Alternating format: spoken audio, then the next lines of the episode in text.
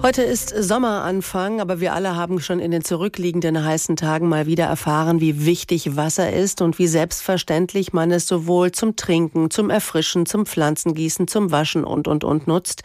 Zumal unser Trinkwasser auch fast nichts kostet. In Frankfurt muss man für den Liter gerade mal 0,2 Cent bezahlen. Aber unser Trinkwasser steht unter Stress. Lange Trockenperioden verhindern, dass sich die wichtigste Quelle für unser Trinkwasser, nämlich das Grundwasser, erholt.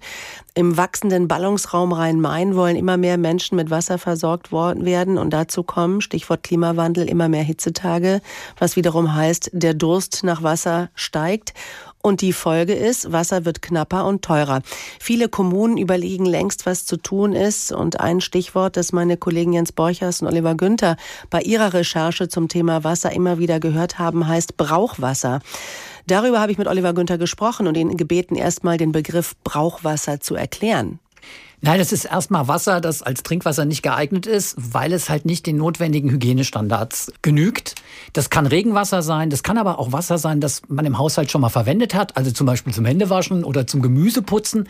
Das kann man dann recyceln und nochmal verwenden. Nicht als Trinkwasser, ist klar, aber zum Beispiel in der Toilette oder in der Waschmaschine oder im Garten.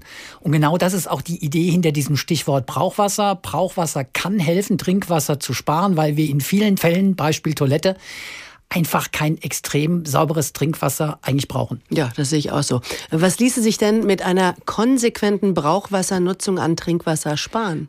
Also Experten schätzen mehr als ein Drittel. Der Grund ist, wir denken bei Trinkwasser alle eigentlich erstmal automatisch an Trinken, aber der größte Teil des Trinkwassers, den verbrauchen wir für was ganz anderes, eben zum Waschen, Spülen oder auch Gartengießen, Pflanzengießen oder halt vor allem in der Toilette, denn Fakt ist, rund ein Drittel unseres Trinkwasserverbrauchs spülen wir buchstäblich die Toilette runter und Experten sind sich einig, da wäre eigentlich Brauchwasser die viel sinnvollere Lösung. Also die Nutzung von Brauchwasser könnte helfen, Trinkwasser zu sparen und ihr habt bei eurer Recherchetour ja auch gehört, viele Kommunen wollen das, finden das super. Die Frankfurter Römer-Koalition hat sogar schon angekündigt, man wolle Brauchwassersysteme zum Standard machen, also zumindest bei Neubauten. Also her damit, klingt doch super.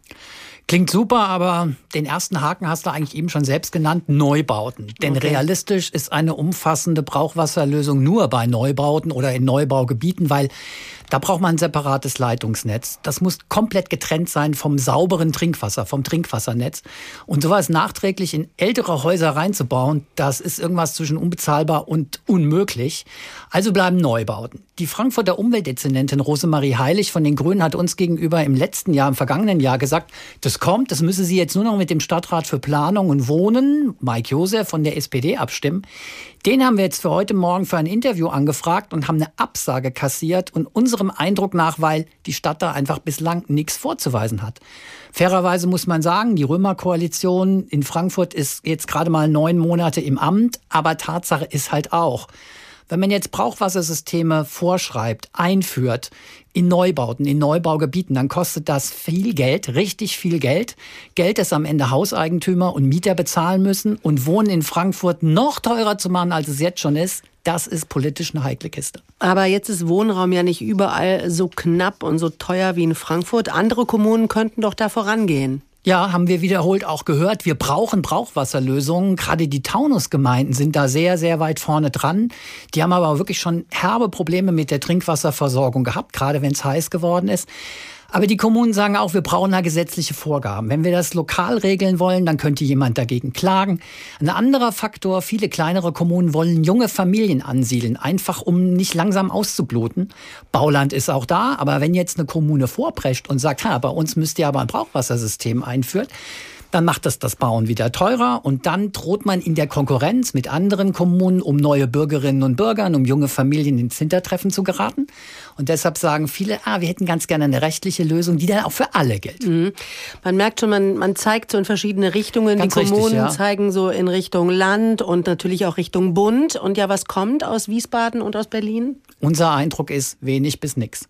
Das Land Hessen hat vor kurzem einen wasserwirtschaftlichen Fachplan vorgestellt. Das ist so eine Art Analyse und Ausblick.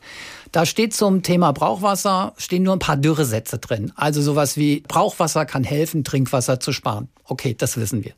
Unser Fazit ist, alle wissen, Brauchwasser kann helfen. Aber wie so häufig richtig rangehen, eigentlich nur die, bei denen der Leidensdruck hoch sind. Ich habe schon auf die Taunusgemeinden vermiesen, die schon oft richtig Probleme hatten mit ihrer Trinkwasserversorgung, die den Wassernotstand zum Teil haben ausrufen müssen.